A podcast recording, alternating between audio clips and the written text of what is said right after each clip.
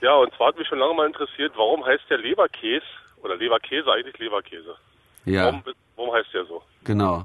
Also ich vermute ja, dass da keine Leber drin ist, Gabor, oder? Ja und nein, kommen wir gleich zu. Ähm, also über den Namen hat sich sicher schon mancher gewundert und zwar zu Recht, denn auch wenn es unterschiedliche Quellen gibt, warum der jetzt so heißt, äh, ist klar, dass das Wort weder was mit Leber noch mit Käse zu tun hat. Also fangen wir mal hinten an beim Käs oder Kas.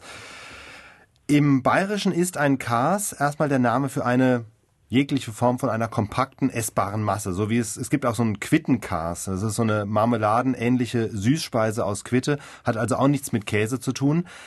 Komplizierter wird es beim ersten Wortbestandteil Leber. Warum Leber? Da gibt es verschiedene Erklärungen. Am plausibelsten erscheint mir die, wonach das Wort auf das schöne alte deutsche Wort Leib, also mit AI zurückgeht, also wie der Brotleib.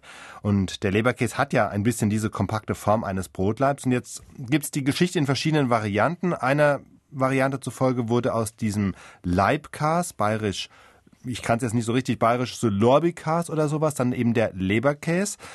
Aber vielleicht, und das ist dann die andere Variante, muss man gar nicht den Umweg über das Bayerische gehen, denn der Erfinder des Leberkäse, das soll vor etwas mehr als 200 Jahren ein Metzger aus Mannheim gewesen sein. Ein Metzger, den es zusammen mit seinem Kurfürsten Karl Theodor nach München verschlagen hat. Und jetzt stellen wir uns mal so einen Mannheimer Metzger in München vor, der nach wie vor seinen alten Dialekt spricht.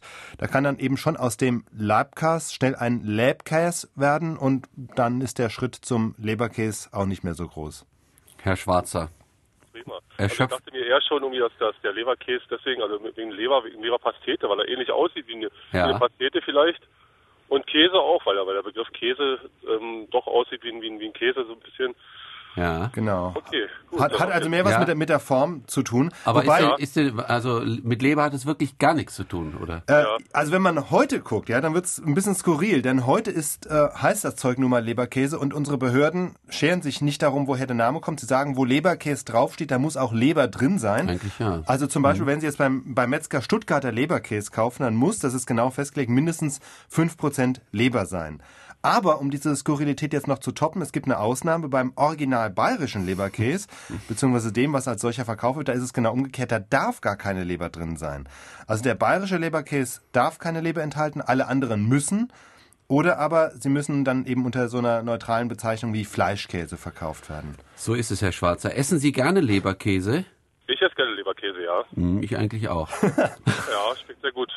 So, dann vielen Dank für Auch den Anruf. Polizeidienst. Okay, bedanke mich Okay. für die Antwort. Jo, Tschüss.